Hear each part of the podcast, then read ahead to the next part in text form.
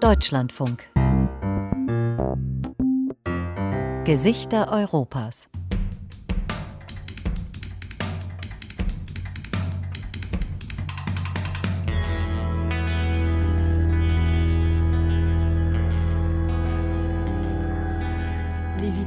de leurs caras Figurile Europei. Avrupa'nın Marce, Europeiske Ansikter.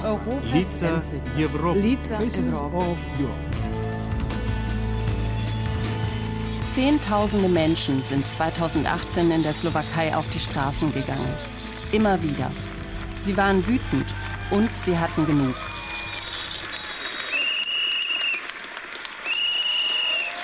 Ein Journalist und seine Verlobte waren ermordet worden. Junge Menschen, 27 Jahre alt. Jan Kuciak und Martina Kuschnirova. Schnell war klar, dass es um Kuciaks Recherchen ging, zu mafiösen Verbindungen und korrupten Netzwerken, in die slowakische Politiker, Unternehmer und Beamte verstrickt waren. Das hat viele nachdenklich gemacht, auch Präsident Andrej Kiska. Dnes je nedôvera ľudí voči štátu obrovská. Das Misstrauen der Menschen dem Staat gegenüber ist heute riesig. Und es ist berechtigt. Es wurden Grenzen überschritten, die Dinge sind zu weit gegangen. Wir sind an einem Punkt angekommen, an dem wir die Arroganz der Macht erkennen.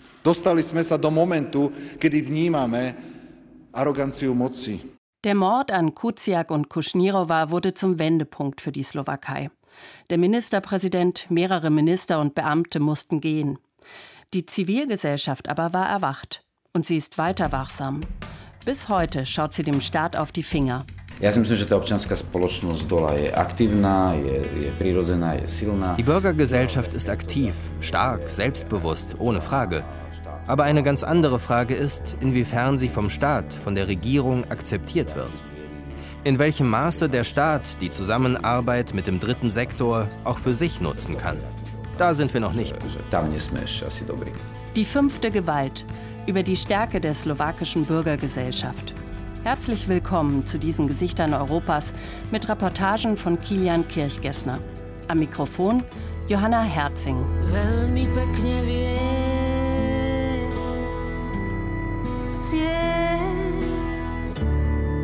A pritom mlčí jej to padne do náruče bez práce a bez slov bez práce a bez slov chce sa spolahnúť Der Staat, Politikerinnen, Beamte. In der Demokratie haben sie im Grunde vor allem diese Aufgabe. Sie sollen den Menschen des jeweiligen Landes dienen. Dafür sorgen, dass es diesen Menschen möglichst gut geht, sie sich frei entfalten können, ihre Rechte gewahrt werden. Was aber, wenn es da hakt? Wenn vor allem die Interessen weniger bedient werden? Oder nur die der besonders zahlungskräftigen oder einflussreichen? Wenn Gesetze Schlupflöcher lassen? Wenn es Probleme gibt, die der Staat einfach nicht angeht? In der Slowakei haben viele Menschen für sich entschieden, damit finden wir uns nicht ab. Die Zivilgesellschaft springt deshalb oft an Stellen ein, wo der Staat ausfällt, Mängel oder Lücken aufweist.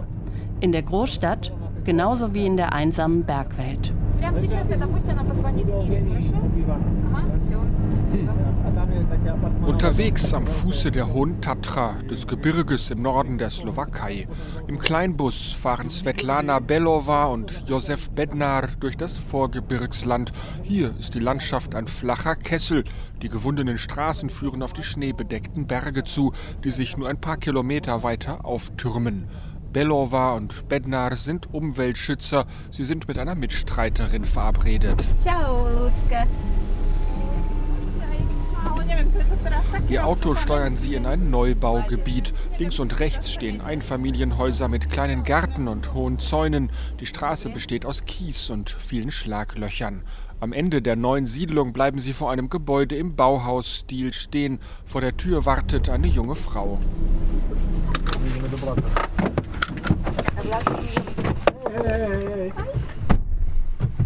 Lutzka heißt sie. Sie geht voran in den Garten, wo im Kinderwagen ein Baby schläft.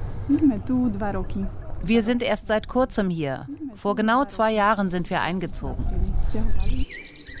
Lutzka geht voran an den Gartenzaun. Der Fernblick ist umwerfend. Die Gebirgskette der Tatra liegt im Sonnenlicht, davor eine langgestreckte Senke. Da vorne die Feuchtwiesen, sehen Sie die? Da wachsen seltene Pflanzen. Und jetzt wurde dort der Bau von mehr als 100 weiteren Häusern genehmigt. Wie will man da bauen? Da kann man sich noch nicht einmal hinstellen, ohne dass die Füße nass werden.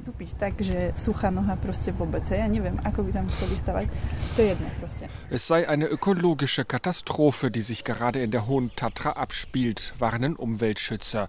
Es werde gebaut ohne jedes Maß. Und das, obwohl die Tatra selbst Nationalpark ist und die umliegenden Regionen ebenfalls geschützt sind. Wo gestern noch eine Weide war, entsteht heute das nächste Baugebiet.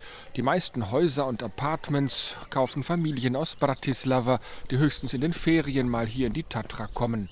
Josef Bednar, der Umweltschützer, erklärt das Ausmaß der Pläne. Vom Garten aus zeigt er nach links. Ein paar Häuser stehen dort in der Ferne, die nächstgelegene Gemeinde.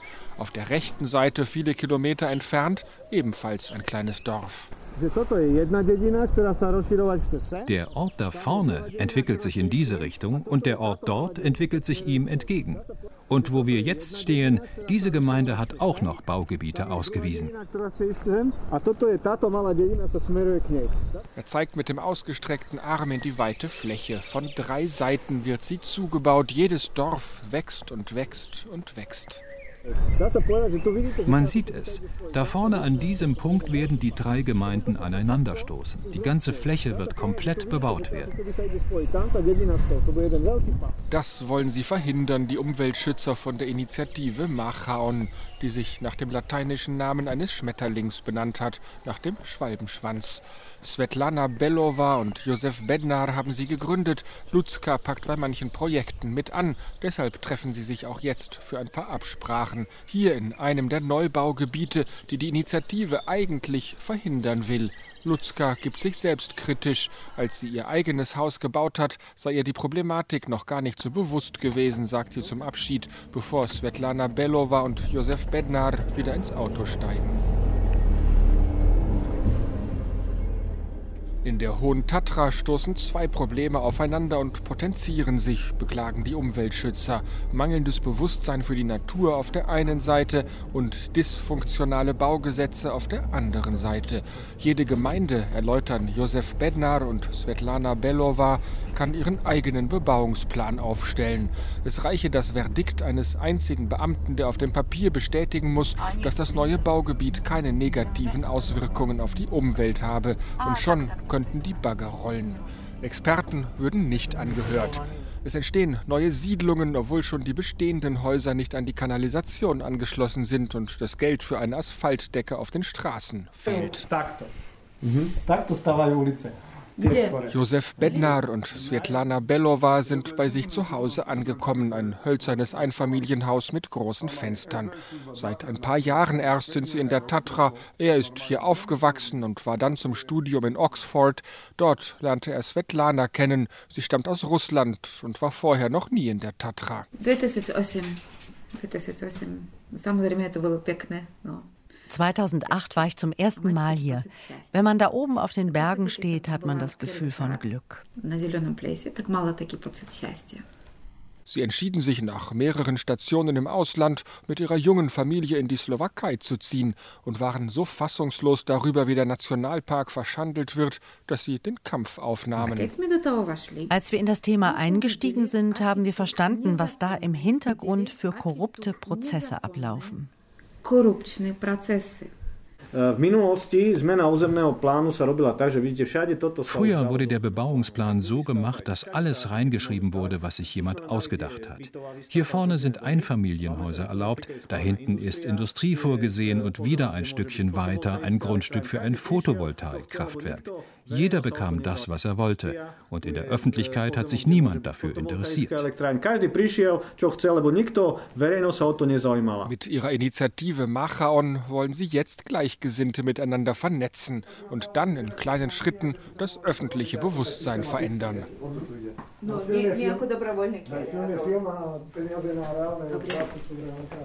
Bei ihnen zu Hause kommt Robert vorbei, ein Forscher von der Slowakischen Akademie der Wissenschaften. Auch er war lange im Ausland. Er hat vor seiner Rückkehr in der Schweiz geforscht. Die Leute hier sind es nicht gewöhnt, sich zu Wort zu melden. Im Sozialismus war es strafbar, sich zu beschweren oder Initiativen zu gründen, um Einfluss zu nehmen. Viele sind in dieser Hinsicht noch im 20. Jahrhundert stecken geblieben.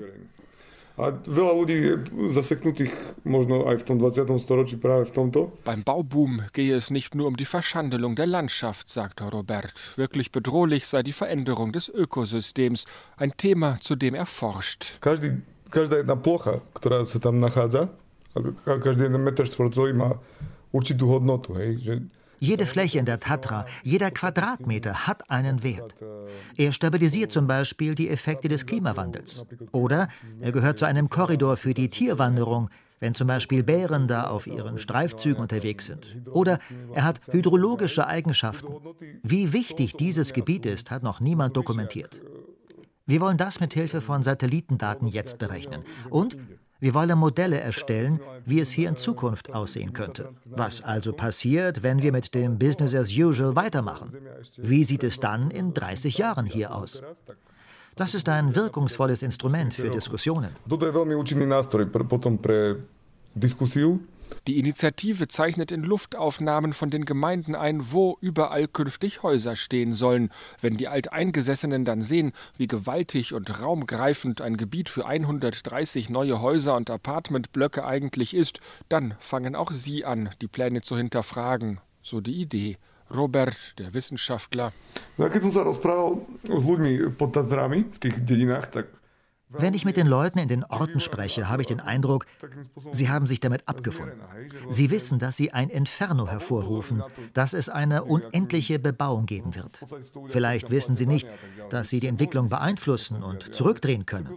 Sie können sich äußern. Aber es braucht jemanden, der die Leute zusammenbringt, damit ihre Stimme gehört werden. Genau das ist es, was sie bei Machaon jetzt versuchen wollen. Sichtbar und hörbar wollen sie sein, um zu retten, was zu retten ist. Erste Erfolge gebe es, aber die Debatte um jedes einzelne Haus sei ein Kampf gegen Windmühlen. An den Gesetzen müsse sich etwas ändern, sagt Josef Bednar. Der Staat braucht eine stärkere Handhabe. Es kann doch nicht sein, dass lokale Behörden, die von Umwelt keinerlei Ahnung haben, das letzte Wort darüber haben, was gemacht wird und was nicht. Und niemand kann nachher dagegen in Berufung gehen. Das ist so, als gäben wir einem Kind Streichhölzer in die Hand und verrieten ihm auch noch, wie man sie benutzt. Der Staat habe die Streichhölzer verteilt, meint Josef Bednar, und die Zivilgesellschaft müsse sie jetzt wieder einsammeln, bevor ein Flächenbrand entsteht. Tej naší zahrádce stojí jablůnečka a na té jabloni čarovné jablůška a na té jabloni čarovné jablůška.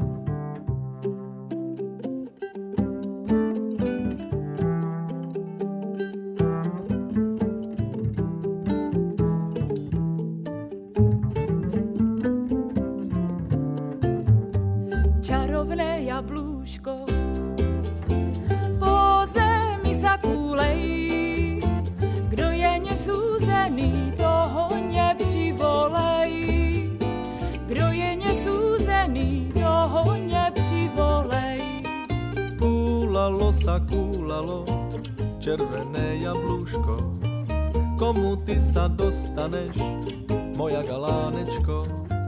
Kúlali sa kúlali, dvě naproti sobě. Komu bych sa dostala, leda milý tobě.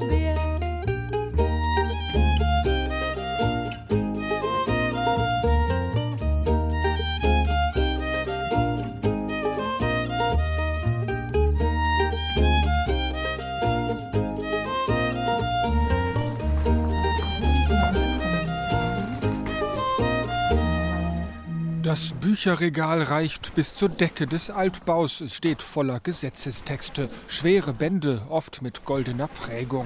Katka Batkova geht vor dem Regal auf und ab. Sie sucht ein bestimmtes Buch. Der meistgelesene Kommentar, den wir jemals veröffentlicht haben, ist auf unserer Webseite abrufbar. Aber in gedruckter Fassung sehe ich ihn jetzt gerade nicht. Hier in Bratislava ist die Zentrale von Via Juris, einem Verein, der mit juristischen Mitteln dafür kämpft, dass die Slowakei ein gerechteres Land wird. So lautet das Selbstverständnis der Mitarbeiter, die hier ein paar Blöcke entfernt von der imposanten Burg und dem brutalistischen Parlamentsgebäude ihr Büro haben. Katka Batkova ist doch noch fündig geworden. Sie zieht ein schmales Büchlein aus dem Regal und legt es auf den Konferenztisch in ihrem Büro. Gesetz über den freien Zugang zu Informationen steht auf dem Deckel.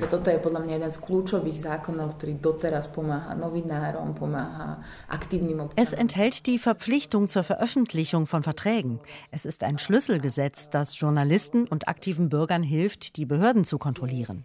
Es ist aus Sicht des Bürgers leicht zu benutzen und beruht auf einem sehr einfachen, aber sehr effizienten Prinzip. Was nicht geheim ist, ist öffentlich. Der Staat muss alles veröffentlichen, was nicht unter die Geheimhaltung fällt.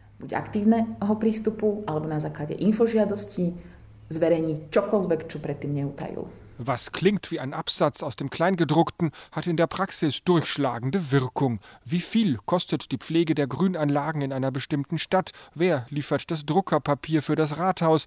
Wie viel genau hat eine Analyse gekostet, die die Regierung in Auftrag gegeben hat? Alles das müssen die slowakischen Behörden nach diesem Gesetz offenlegen, wenn jemand danach fragt. Es ist ein sehr progressives Gesetz, eines der fortschrittlichsten zu diesem Thema in der ganzen EU. Viele Staaten haben es uns abgeschaut. Es ist inzwischen 21 Jahre alt. Damals haben viele zivilgesellschaftliche Organisationen an der Entstehung des Gesetzes mitgewirkt. Seither hat es dazu beigetragen, dass hier in der Slowakei gegen Korruption gekämpft wird, dass Behörden transparenter geworden sind, dass Bürgerinitiativen Einblicke bekommen. Und es war die Grundlage für weitere Vorschriften zur Steigerung der Transparenz.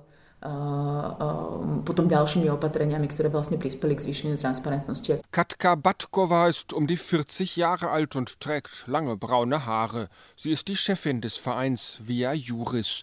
Zwei Standbeine, erzählt Katka Batkova, habe der Verein. Erstens unterstützt er andere zivilgesellschaftliche Organisationen mit rechtlichem Rat, Bürgerinitiativen etwa, die eine Müllverbrennungsanlage in ihrer Stadt verhindern wollen und dafür vor allem juristisch argumentieren müssen.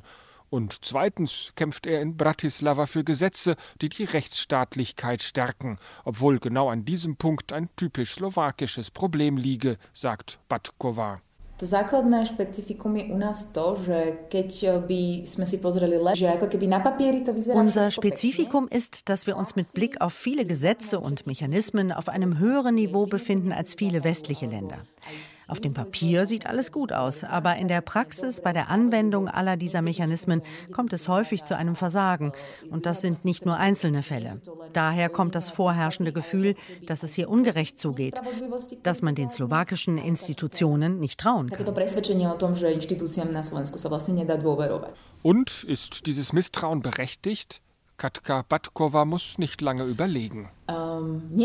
In manchem schon. Bei den Arbeitsweisen von staatlichen Institutionen, bei der Postenbesetzung, bei der Frage, wie gut die Mitarbeiter sind. Da gab es einen gewissen Fortschritt. Aber er ist noch nicht ausreichend groß. Sie macht eine kurze Pause, schließt die Augen und denkt über die Formulierung des nächsten Satzes nach. Als Juristin will sie präzise formulieren präzise und unangreifbar. Das Gefühl der Ungerechtigkeit resultiert sicher auch daraus, dass nicht alle Politiker, nicht alle Vertreter des Staates, die als beteiligt wahrgenommen wurden, Moment, wie sage ich das am besten? Man sagt in der Slowakei, dass Leute auch mit den höchsten Funktionen im Staat in Korruptionsfälle verwickelt sein könnten, aber wir haben noch nicht erlebt, dass es zu einer juristischen Aufarbeitung dieser Fälle gekommen wäre. Ganz ungeachtet dessen, wie die Verfahren nachher ausgehen. Es geht darum, dass solche Fälle überhaupt aufgearbeitet werden. Genau das ändere sich derzeit zum Glück, wenn auch langsam, sagt Katka Batkova. Und gleich nennt sie ein paar Jahreszahlen, die für die Entwicklung der Slowakei Meilensteine gewesen sind. Sie fängt 1993 an. Damals wurde die Tschechoslowakei aufgelöst. Es entstand die eigenständige Slowakei. Nur wenige Monate vergingen vom Beschluss bis zur tatsächlichen Trennung der beiden Länder. Eine kurze Zeit, in der Gesetze geschrieben, Abläufe angepasst und eigene Institutionen eingerichtet werden mussten. Mancher Sand im Getriebe rühre aus dieser Phase, sagen Beobachter heute. Vor allem aber in den Folgejahren regierte Wladimir Mečiar die Slowakei, ein Apparatschik alten Zuschnitts, der politisch stark in Richtung Moskau tendierte. Es waren wilde Jahre, keine Blütezeit für die Rechtsstaatlichkeit. Das änderte sich 1998. Damals schloss sich die gesamte slowakische Opposition zusammen und schaffte es, Mečiar zu besiegen und die Slowakei in einer gewaltigen Aufholjagd doch noch in NATO und Europäische Union zu führen. Die Zivilgesellschaft stand an der Spitze dieser Demokratisierungsbewegung, sagt Katka Batkova. Und dann nennt sie eine letzte Jahreszahl 2018. Der Mord an Martina und Jan. Auch danach war es die Zivilgesellschaft, die große Demonstrationen organisiert und für die Veränderungen gekämpft hat, die dann eingetreten sind. Martina und Jan, diese beiden Namen stehen für ein Trauma der Slowakei. Der Investigativjournalist Jan Kuciak und seine Verlobte Martina Kuschnirova wurden 2018 erschossen. Kuciak war kriminellen Verstrickungen auf der Spur, die bis in höchste Regierungsämter reichten. In der Folge kam es zu einem gewaltigen Aufschrei im Land. Der Premierminister musste zurücktreten, der Polizeipräsident kam ins Gefängnis und inzwischen wird gegen mehrere damalige Regierungsmitglieder ermittelt. Diese Geschehnisse markierten den jüngsten Meilenstein in der slowakischen Entwicklung, sagt Katka Batkova, aber sie zeigen auch ein grundlegendes Problem. Myslím si, že celkovo uh, problém slovenskej spoločnosti je nízka dôvera. Das Problem der slowakischen Gesellschaft ist das niedrige Vertrauen, nicht nur in die staatlichen Institutionen, sondern auch untereinander. Das zeigen viele soziologische Untersuchungen. Außerhalb der Familie vertrauen wir einander nicht. Das überträgt sich dann auf den Staat. Dieses Misstrauen ist Teil der slowakischen Gesellschaft und das macht es so schwierig, etwas aufzubauen, wenn es schon auf der zwischenmenschlichen Ebene hakt. Vertrauen zu schaffen sei deshalb wichtig, auf ziviler Ebene wie auch auf staatlicher. Ihr Verein, sagt Katka Batkova, erprobe deshalb eine neue Herangehensweise, angepasst an die spezielle slowakische Diagnose. Mit seiner Rechtsberatung unterstützt er lokale Initiativen, um die Zivilgesellschaft im regionalen Raum zu stärken. Communities aufzubauen ist eines der Medikamente. Beziehungen schaffen auf der niedrigsten, auf der kommunalen Ebene. Da ist das Vertrauen größer und das stärkt wiederum die zivilgesellschaftlichen Akteure. Man sieht tatsächlich gerade eine Verschiebung von landesweiten Organisationen hin zu kommunalen Initiativen. Es entstehen regionale Zentren und diese Änderung in der Zivilgesellschaft ist etwas sehr Gesundes. A v tomto si myslím, že aj to zdravie tej občianskej spoločnosti na Slovensku v istom zmysle. Damit beginnt die nächste Runde im Kampf der Zivilgesellschaft für ein besseres, für ein lebenswerteres Land.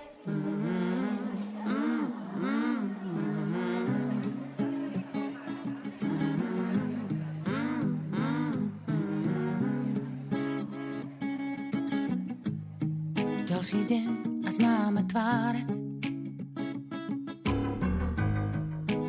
pod chodom a dáš Súdne, keď zása, že to zvládneš. A dní, keď z teba cítim starý strach, starý strach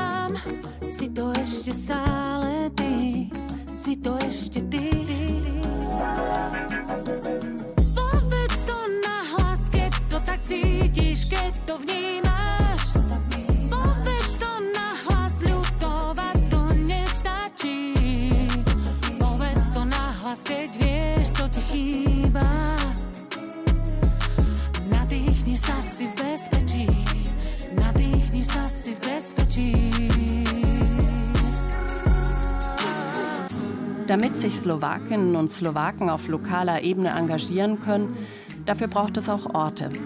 In Koszice, einer Großstadt ganz im Osten des Landes, ist das die Tabatschka.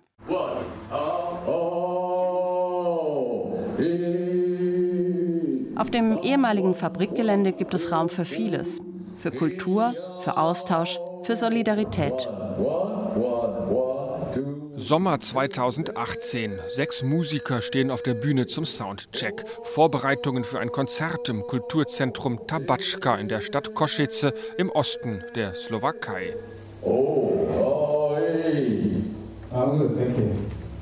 Peter Radkow schaut nur kurz zur Tür hinein in den kleinen Saal mit Bühne, aufwendiger Lichttechnik und Bar. Aus Amerika sind die Musiker gekommen.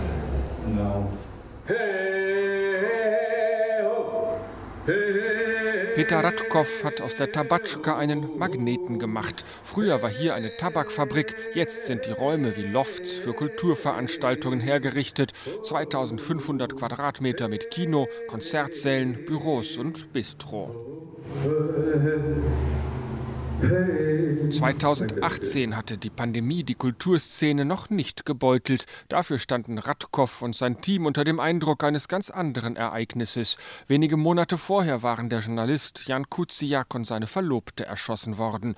Erste Spuren auf der Suche nach den Tätern führten damals nach Koszice. Zugleich stand die Stadt auch im Mittelpunkt des Widerstands, als unmittelbar nach dem Mord die landesweite Protestwelle gegen die korrupte Politik anrollte. An vorderster Stelle das Kulturzentrum Tabatschka, wie Peter Radkow damals sagte. Gleich zu Beginn haben die Initiatoren der großen Demonstrationen bei uns angeklopft. Viele Fäden liefen hier zusammen. Wir wurden gebeten, etwas zu moderieren, Veranstaltungen bei uns ins Programm aufzunehmen, uns an Podiumsdiskussionen zu beteiligen. Genau das sehe ich als unsere Aufgabe an, auf gesellschaftliche Themen zu reagieren. Wir waren die ganze Zeit mittendrin im Geschehen.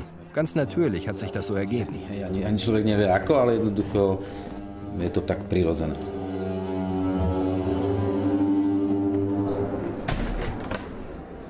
Heute, an einem Frühlingstag im Jahr 2022, hat Peter Radkow allerdings ganz andere Sorgen. Die Polizei geht hier schon eine ganze Woche lang ein und aus. Alle möglichen Einheiten. Gestern waren sie sogar auf dem Dach. Die haben uns riesige Autos auf den Hof gestellt. Aus denen kamen dann maskierte Polizisten raus, irgendein Sonderkommando. Ich habe einen gefragt, sind Sie Sniper? Er hat nur gelacht, aber nicht geantwortet.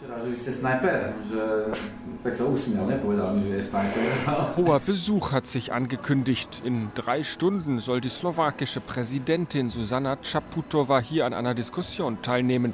Die Vorabkommandos haben aus Sicherheitsgründen jeden Stein umgedreht. Radkow steht an der Bar, die schon jetzt am späten Vormittag geöffnet hat und zeigt auf die Tür. Von da vorne kommt sie rein. Da ist unsere Galerie. Und dann geht sie hier durch in den großen Saal da vorne. Denn Peter Radkow steht mit seiner Kulturfabrik schon wieder im Mittelpunkt des Geschehens und das möchte sich die Präsidentin anschauen. Diesmal ist es der Krieg in der Ukraine und die Flüchtlingskrise, die dadurch ausgelöst wurde. Radkow geht voran in sein Büro, da könne man ruhiger sprechen, sagt er. Ja som pricestoval vlakom z Prahy ich war gerade im Schlafwagen auf der Rückfahrt aus Prag, als ich morgens erfahren habe, dass Krieg herrscht. Schon am ersten Tag sind Leute von uns aus der Tabatschka ins Auto gestiegen und dort an die Grenze gefahren. Niemand hat ihnen gesagt, was sie machen sollen. Unsere ganze Organisation ist nach innen so eingestellt, dass jeder selbst das Richtige erkennt. Sie waren unter den Ersten dort an der Grenze, haben gleich den Müttern mit ihren Kindern geholfen, haben sie zu sich nach Hause mitgenommen, sie untergebracht. Am nächsten Tag haben wir überlegt, was wir noch unternehmen können. Und so haben wir einen Safe Space hier eingerichtet für die Leute, die von der Grenze nach Koschice kommen. Im Bistro eine Kinderecke. Wir haben ihnen Suppe gekocht. Kaffee gegeben, Spielzeuge geschenkt. Sie saßen hier lange Stunden. Wir waren eine Übergangsstation, ein Basislager, damit sie nicht auf der Straße stehen.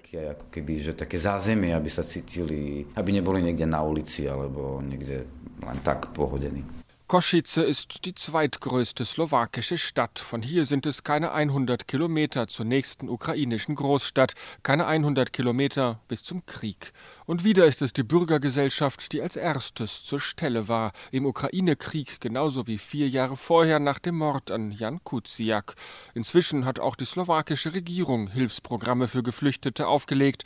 Sie hat aber nicht die Organisationen unterstützt, die von der ersten Stunde an geholfen haben, sondern eine private Firma, die ihre Hilfsinfrastruktur erst aufbauen musste. Viele Aktive aus der Bürgergesellschaft sind darüber wütend. Peter Radkow aber lächelt nur müde. Ja, spoliehali na štát. My sme nikdy nerobili aktivity, pretože by sme očakali nejak... Wir haben uns nie auf den Staat verlassen. Wir haben ja hier keine Aktivitäten entfaltet, weil wir uns etwas vom Staat erwartet hätten.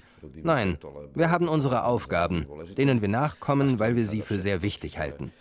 Unser Kulturzentrum versucht, nicht nur Kunst und Kultur zu unterstützen, sondern ein Akteur in der Gesellschaft zu sein. Peter Radkow hat sich auf das Sofa in seinem Büro gesetzt, ein abgewetztes Ledersofa inmitten von kreativem Chaos aus Papierstapeln und Veranstaltungsplakaten, die an den gläsernen Wänden des Büros hängen. Er ist Mitte 50 und wenn er über bürgergesellschaftliches Engagement spricht, geht er entlang seiner eigenen Biografie zurück in die Vergangenheit.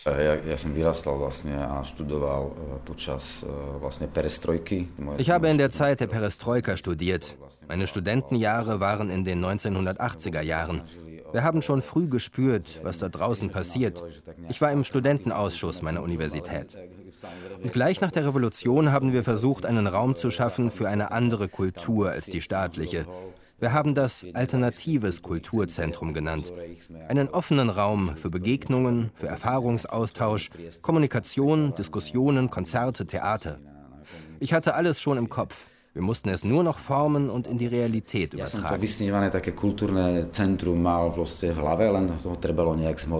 Bona fide nannten er und seine Mitstreiter die Stiftung, die dieses Kulturzentrum aufbauen sollte.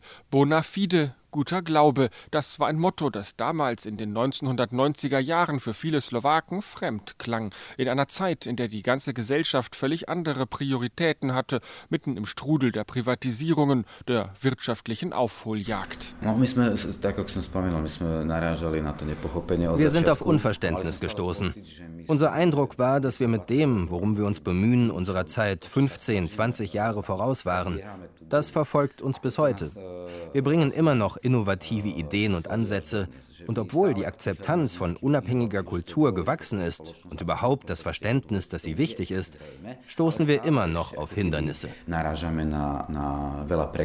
Peter Radkow spricht darüber wie über zwei Sphären. Auf der einen Seite ist der Staat, die öffentliche Verwaltung auf der anderen Seite die Bürgergesellschaft, die immer dann zu Hochform aufläuft, wenn Krisen die Gesellschaft erschüttern. Seine Tabatschka, die Kulturfabrik, ist in Koschice und Umgebung zur Anlaufstelle geworden für alle möglichen Initiativen und Vereine. Die Bürgergesellschaft ist aktiv, stark, selbstbewusst, ohne Frage. Aber eine ganz andere Frage ist, inwiefern sie vom Staat, von der Regierung akzeptiert wird. In welchem Maße der Staat die Zusammenarbeit mit dem dritten Sektor auch für sich nutzen kann. Da sind wir noch nicht gut. Der dritte Sektor ist eine Bezeichnung für die Non-Profit-Organisationen neben dem Staat als erstem und der Privatwirtschaft als zweitem Sektor. Einen mehr als nur symbolischen Erfolg konnte die slowakische Zivilgesellschaft schon für sich verbuchen, und der hat mit der Anspannung von Peter Radkow zu tun, jetzt wenige Stunden vor dem Besuch der slowakischen Präsidentin. Susanna Čaputová, das Staatsoberhaupt, ist eine von ihnen.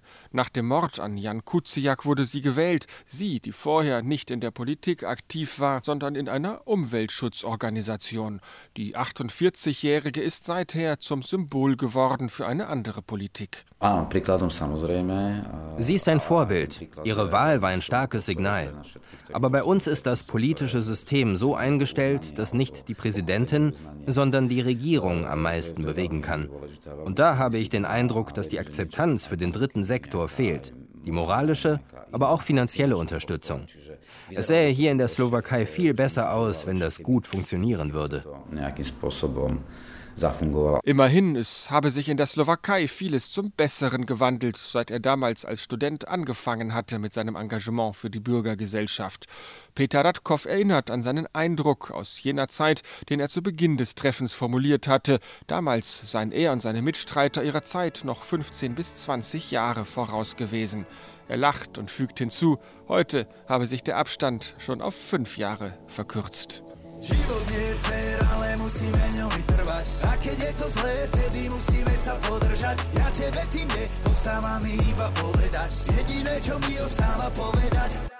Bere ma hniloba, únava, spútava, toto je predstava naozaj pútava. Stresové faktory, ľudia bez pokory, nielen pod aktory, málo do podpory. Všetko je na tebe, pleca zavalené a oťažoby kolena. Podlomené Padol letargie a mne dobre mi je, zaspínáva v rine, ale tovary Snaží sa niečo dokázať aj sebe, makáš na tom, aby to bolo skvelé. Robíš to dobre a vo svojom mene, no nie každý je naklonený pre mene. Občas to budú zdolateľné prekažky, bude si musieť vypočuť aj prednášky. Ale vkovanie podobné opletačky, budeš to musieť pochytať aj z doražky Tedy si spomen, že ja som vždy tu, stojím veľa teba na boisku. Odoláme im zbran, aby tu, klienti chrbát robím bojsku Musíme spojiť tie sily, aby pochopili, že aké celý nás nikdy nezabili a zachovať spirit a potom aj feeling a my sa to dobre vydržíme chillin.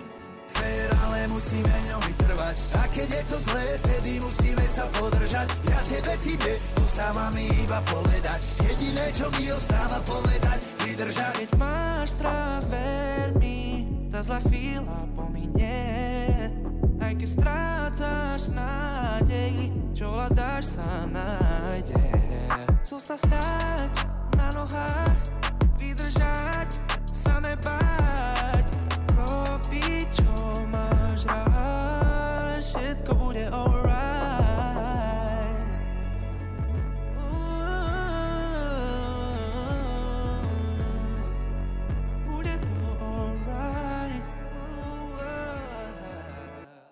Fortschritte, Erfolge. Manchmal bemerkt man davon fast nichts auch wenn sich Initiativen und Vereine schon seit Jahren, vielleicht sogar Jahrzehnten bemühen. Eine Herausforderung, bei der die Slowakei bisher kaum vorankommt, ist die Integration der Roma. Viele von ihnen leben abgeschottet und ausgeschlossen vom Rest der Gesellschaft. Wer das ändern will, braucht einen ausgesprochen langen Atem.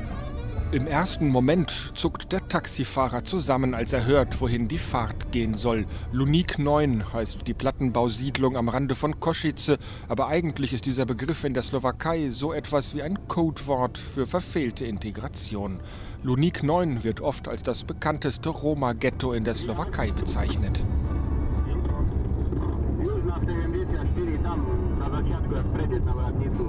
Er fahre in die Bronx, meldet der Taxifahrer sicherheitshalber per Funk an die Zentrale. Unlängst stand Lunik 9 sogar international im Scheinwerferlicht. Als Papst Franziskus in der Slowakei war, besuchte er auch dieses Plattenbauviertel. Der Taxifahrer brummt, dass seit dieser Zeit wenigstens eine asphaltierte Straße dorthin führe. Am südwestlichen Rand von Koschice liegt Lunik 9. Das Taxi schafft den Weg aus der Altstadt in zehn Minuten. Sofort ist der Wagen umringt von Kindern, die hier überall auf der Straße unterwegs sind und sofort mitkriegen, wenn sich irgendwo etwas tut.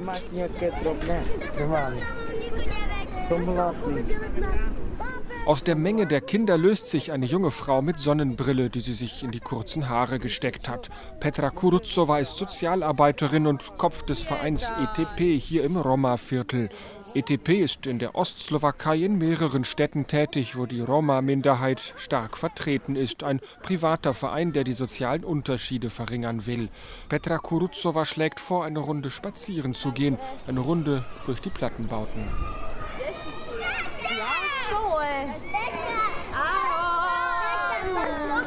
Sofort hängt eine Traube von Kindern an ihr. Spielen wir nachher Fußball? Ich erzähle hier erst noch etwas. Danach treffen wir uns da hinten, okay? Ihr müsst aber den Ball organisieren. Vanessa passt gerade auf ihn auf, glaube ich. Der Nachmittag gehört den Kindern hier in Lunik 9 und von ihnen gibt es jede Menge. Am Rande der Siedlung steht eine der größten Grundschulen der Slowakei. Auf sie gehen ausschließlich Kinder hier aus der Siedlung. Die besteht eigentlich nur aus ein paar einzelnen Plattenbauten, jeweils sechs Stockwerke hoch. 6000 Menschen sind gemeldet, aber vermutlich leben nur 3500 auch tatsächlich hier, sagt Petra Kuruzowa, die Sozialarbeiterin. Die anderen sind ins Ausland gegangen oder konnten die Miete nicht bezahlen und haben sich irgendwo im Wald eine provisorische Hütte gebaut. So genau wisse das niemand. Ein normaler Tag fängt hier um 9 Uhr an. Da haben wir Aktivitäten für Erwachsene. Wir nennen das Dream Road. Wir konzentrieren uns auf das, was den Leuten am meisten fehlt, nämlich Arbeit. Also machen wir ein Bewerbungstraining. Sie schreiben ihren Lebenslauf, gehen auf Jobportale, legen sich eine Mailadresse an und kontrollieren jeden Tag, ob nicht jemand geschrieben hat. Wir üben Telefonate mit potenziellen Arbeitgebern. Für sie sind wir so eine Art Begleiter, die ihnen beibringen, selbstbewusster mit der Mehrheit zu kommunizieren. Wietschina und Menschina, die Mehrheit und die Minderheit. Bei diesen Worten weiß jeder in der Slowakei, was gemeint ist. Die Mehrheit stellen die rund 5 Millionen Weißen, wie sie von der Minderheit genannt werden. Die Minderheit, das sind die rund eine halbe Million Roma. Im Kommunismus wurden sie an den Rand der Gesellschaft verbannt, aber auch seit der politischen Wende hat sich nicht viel getan. Die meisten Roma leben isoliert von der Mehrheitsgesellschaft, viele ohne Wasser und Strom. Und auch wenn sie auf dem Papier in die Bildungssysteme integriert sind, gehören Bildungsaufsteiger zu den großen Ausnahmen. Bislang hat jede Regierung versprochen, sich um dieses Thema zu kümmern. Die tatsächlichen Verbesserungen allerdings sind überschaubar na súčasnom Slovensku určite potrebuje pomoc zvonku. Die Roma-Community in der gegenwärtigen Slowakei braucht Hilfe von außen. Es gibt eine Barriere von Seiten der Mehrheit. Immer diese Trennung in wir und sie. Das Problem des Staates ist, dass er oft in Schablonen und Tabellen stecken bleibt. In der Praxis ist das manchmal schwer. Aber klar, ich begrüße jede Unterstützung, dass wir die Kinder bilden können, dass wir Zeit mit ihnen verbringen können. Petra Kuruzowa kommt ein Jugendlicher entgegen, Goldkettchen, Baseballkappe. Wie geht's? ruft sie ihm zu. Was macht die Fahrschule?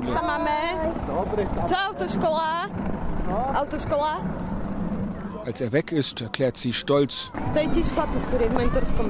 Der ist bei unserem Mentoring-Programm dabei.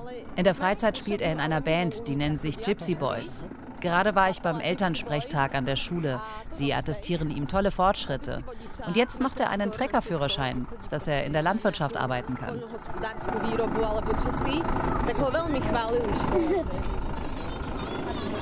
Petra Kuruzowa ist jetzt auf der Rückseite der Plattenbauten angekommen, da wo die Siedlung allmählich in Wald übergeht. Von den Balkonen klingt Musik herunter, die Nachbarn scheinen sich gegenseitig übertönen zu wollen. In manchen Wohnungen fehlen die Fenster, ganz oben ist ein ausgebrannter Balkon zu sehen. Auf der Straße stehen offene Container, in denen der Abfall gesammelt wird, aber der Wind treibt Plastikfetzen durch die Häuserfluchten. Kuruzowa baut sich vor dem Gemeindezentrum auf, einem flachen Gebäude zwischen den Plattenbauten mit Clubräumen, einer Arztpraxis und einem kleinen Lebensmittelgeschäft. Ich bin selbst hier in Lunik 9 aufgewachsen. Meine Eltern bekamen 1985 eine Wohnung zugeteilt. Und ich habe elf Jahre hier gewohnt. Danach sind wir umgezogen. Ich erinnere mich genau an den Ort, wo wir jetzt stehen. Hier war ein Gemüseladen und auf dem Boden lag eine Bananenschale, auf der ich ausgerutscht bin. Genau hier. Das war wie bei Tom und Jerry. Und genauso weiß ich noch, dass schon damals immer Leute auf der Straße waren. Diese Siedlung hat ein unheimliches Leben. Es pulsiert immer. Die Kinder spielen im Freien, die Leute sitzen auf den Bänken, machen Musik an, nutzen aktiv den öffentlichen Raum. Hier sind die Leute immer draußen. Um Petra Kuruzowa hat sich wieder eine Traube von Kindern gebildet. Ein Teenager-Mädchen trägt ihren Sohn auf dem Arm mit sich herum. Ein kleines Kind hat eine rätselhafte Beute Beule unter dem Pullover, bis es einen Hundewelpen daraus hervorzieht. Neugierig hören die Kinder zu. Manche zupfen ab und zu an Petra Kuruzovas Ärmel. Sie soll endlich mitkommen zum Fußballspielen. Kuruzova lächelt in die Runde. Ab und zu sorgt sie mit einem Handzeichen für etwas Ruhe.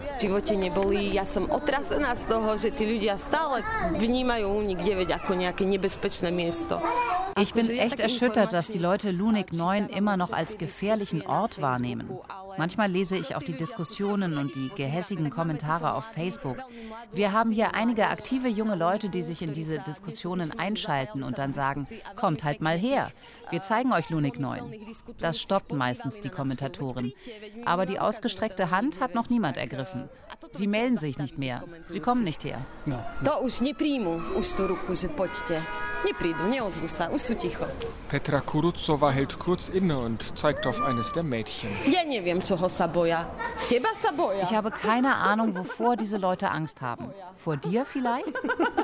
Die Kinder werden ungeduldig, sie wollen endlich Fußball spielen. Petra Kuruzova lächelt, aber eins will sie noch sagen, bevor sie sich wegziehen lässt. Ich bin erst seit drei Jahren hier, aber ich spüre sehr deutlich, dass die Eltern die Bedeutung der Bildung erkennen. Auch wenn sie ihren Kindern bei den Hausaufgaben in Physik oder Chemie nicht helfen können, weil sie selbst keinen Schulabschluss haben. Aber ihnen ist klar, dass die Kinder auf die Schule müssen, dass Bildung der neuzeitliche Reichtum ist. Hier also geht es endlich zusammen. Die Anstrengungen von Staat und Zivilgesellschaft greifen ineinander. Dass die Kinder auf den staatlichen Schulen ihre Chancen nutzen, dafür sorgen die Streetworker, selbst wenn sie abends um neun noch am Telefon jemandem die Hausaufgaben erklären sollen.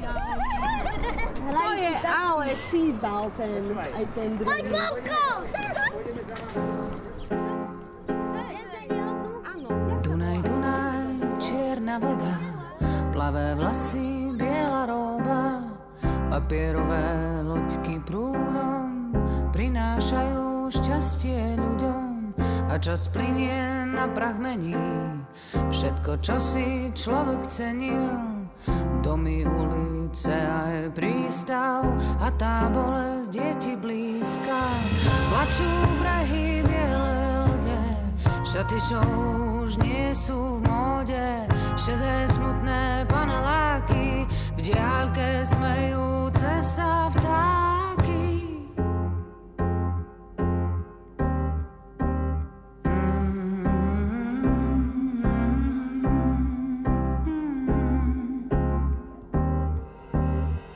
Dunaj, Dunaj, čierna voda, hnedé vlasy, papierové loďky ľuďom unášajú šťastie prúdom. Am Draždiak herrscht Frühlingsatmosphäre. Spaziergänger und Jogger umrunden den Baggersee in Bratislava. Auf dem Tennisplatz am Ufer wird eifrig trainiert. Diesen Platz hier hat Peter Kopel für ein Treffen vorgeschlagen. Dann komme er zumindest mal an die frische Luft. Ich habe den ganzen Tag Arbeit. Erst den Job, danach PS. PS, das heißt Progressivne Slovensko. Die Partei soll in der Slowakei beide Welten verbinden, die Zivilgesellschaft und die Politik. Aktive aus Bürgerinitiativen haben die Partei vor ein paar Jahren gegründet und Peter Kopil war Mitglied der ersten Stunde. Ich habe aus den Medien erfahren, dass eine Initiative entsteht, aus der vielleicht mal eine Partei werden soll. Ich bin immer wählen gegangen, seit ich 18 Jahre alt bin. Oft war es so, dass man das kleinere Übel wählt. Bei Progressivne Slovensko habe ich mir die Ideen angeschaut, die Vision und habe mir gedacht, das wäre das erste Mal im Leben, dass ich richtig zufrieden mit einer Partei bin. Peter Kopil ist Anfang 40 im Hauptjob Teamleiter bei einem Handynetzbetreiber. An einer Weggabelung am Baggersee hält er kurz an. Da vorne sind Bänke, hier ein Imbiss. Wo wollen Sie sich hinsetzen? Er hätte Lust auf ein Bier, sagt er dann selbst und steuert das Fenster am Kiosk an.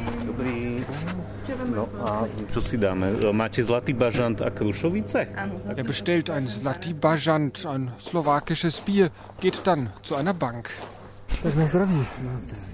Dort stellt er den Becher ab, öffnet seine Lederjacke und zeigt das T-Shirt, das er darunter trägt. Ein blaues T-Shirt ist es mit einem Comic darauf. Hier sieht man den Weg von PS. Da das erste Treffen der Gründer, das war übrigens hier ganz in der Nähe. Damals haben wir da vorne den Bach gesäubert. Und das hier, das ist Matusz Wallo mit Gitarre. Der ist heute Oberbürgermeister von Bratislava. Das ist die Präsidentin Susanna Czaputova. Hier führt der Weg weiter zum Europaparlament. Da haben wir derzeit drei Abgeordnete. Und hier ist uns der Weg vorerst versperrt. Erkennen Sie das hier auf dem T-Shirt? Da geht es ins Parlament. Davor hängt aber ein Schloss. Bislang noch. Noch passt die Geschichte der Partei auf ein T-Shirt. Sie wurde erst 2017 gegründet. Nach dem Mord an Jan Kuciak im Folgejahr erlebte Progressivne Slovensko einen gewaltigen Boom. Die Slowaken suchten nach einem anderen Politikstil, nach anderen Werten. Und sie wählten die bis dahin völlig unbekannte Susanna Čaputova zur Präsidentin, die von Progressivne Slovensko aufgestellt worden war und als absolute Außenseiterin in die Wahl ging. Aber ist PS damit nicht eher eine klassische Partei als ein Projekt der Zivilgesellschaft? Klar sei man eine Partei, sagt Petr Kopil, aber schon die Leute, wie sie während des Aufbaus kommuniziert haben.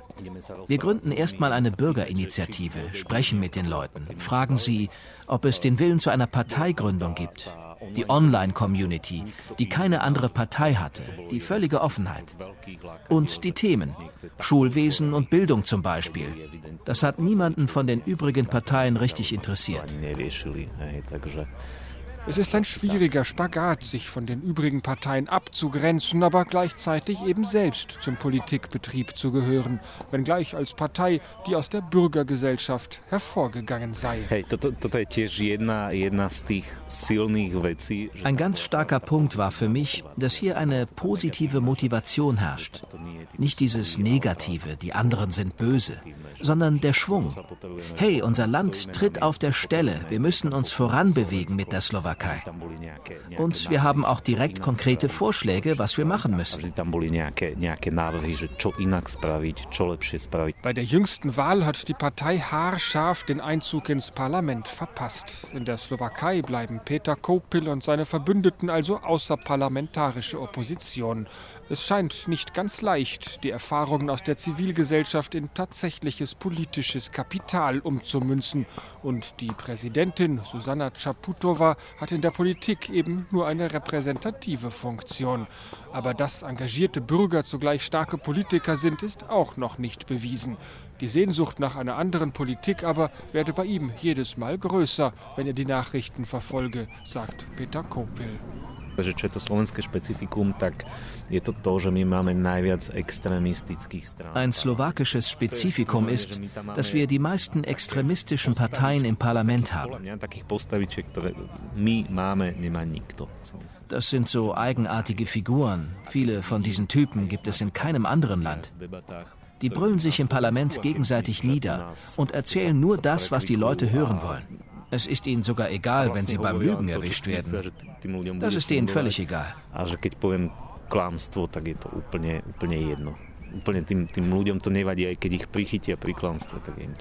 Allein schon, um an diesem Politikstil etwas zu ändern, bleibe er bei PS, sagt Peter Kopil. Neulich hat hier in Petržalka, dem Plattenbauviertel mit dem Baggersee, eine rechtsextreme Partei zu einer Kundgebung eingeladen. Kopil und die ganze Partei Progressivne Slovensko gingen sofort auf die Barrikaden. Sie sprachen gezielt ihre Freunde aus Bürgerinitiativen und Vereinen an und planten eine Protestaktion. Als wir dann demonstriert haben, gab es aber nur wenige, die mitmachen wollten. Viele haben gesagt, wenn ihr keine Partei wärt, wären mehr Leute gekommen. Die Aktivisten wollen sich aber nicht mit einer politischen Partei verbinden, sich schmutzig machen. Das hängt mit einem Misstrauen aus der Vergangenheit zusammen. Die Parteien nutzen gern Aktivisten, wenn es ihnen passt, und lassen sich mit ihnen zusammen fotografieren. Aber dann kommt entweder gar nichts mehr oder die Parteien werden von einem Skandal gebeutelt. Und davor haben die Aktivisten jetzt Angst. Sie wollen sich für solche Fotos nicht mehr hergeben. Ich kann das sogar verstehen.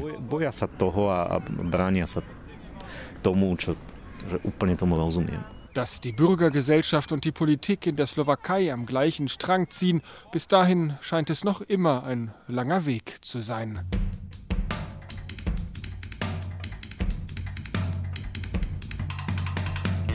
Die fünfte Gewalt über die Stärke der slowakischen Bürgergesellschaft. Das waren die Gesichter Europas mit Reportagen von Kilian Kirchgessner. Regie Simonetta Dibban. Ton und Technik Marion Leubner. Am Mikrofon bis hierher Johanna Herzing.